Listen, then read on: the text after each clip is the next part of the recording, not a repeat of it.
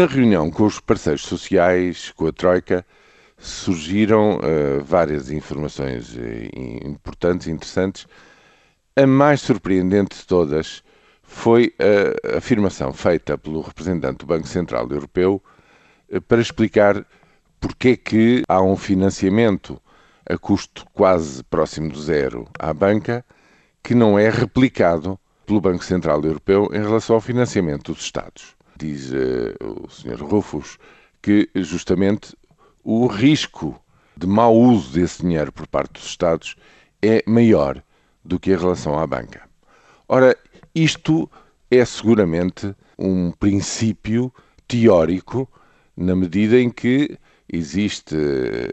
enfim, nos meios financeiros, um trabalho teórico muito desenvolvido sobre as distorções que as opções políticas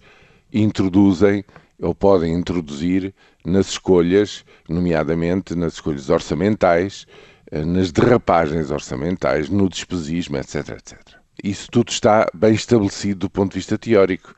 e não errarei muito se disser que o representante do Banco Central Europeu estava a fazer referência a todo este património, digamos assim, que está incorporado e que é muito considerado pelos bancos centrais por esse mundo fora. Agora,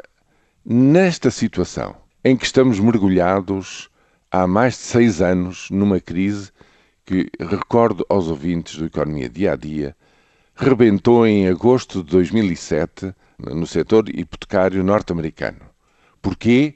Por causa dos produtos derivados inventados na banca de investimento que eh, efetivamente eram lixo e que se reproduziram e se espalharam pelo mundo desenvolvido pela banca do mundo desenvolvido, que levaram à falência de um país, a Islândia, que puseram em risco os setores financeiros no seu conjunto à beira de um colapso,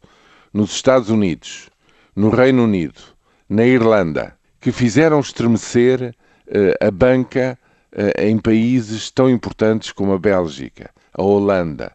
a Alemanha, a Espanha. Como é que, no contexto desta crise, da qual ainda estamos a tentar sair na mais grave crise dos, das últimas oito décadas, que teve como origem justamente o desempenho temerário e absolutamente, digamos, eh, implacável, eh, ganancioso e sem quaisquer regras prudenciais, justamente de banqueiros, é possível fazer uma afirmação destas tão simples, enfim, tão dogmática, mas tão aliada da nossa realidade. Isto é uma chave para compreender porque é que a Troika atua hum, desta maneira, porque é que há uma escola no FMI que diz que efetivamente houve erros eh, em termos de antevisão dos efeitos no desemprego e no crescimento económico das medidas que estavam a ser tomadas, mas que mesmo assim uh, o rumo tem de prosseguir e deve prosseguir. Eh, em relação a estas instituições, por mais que a realidade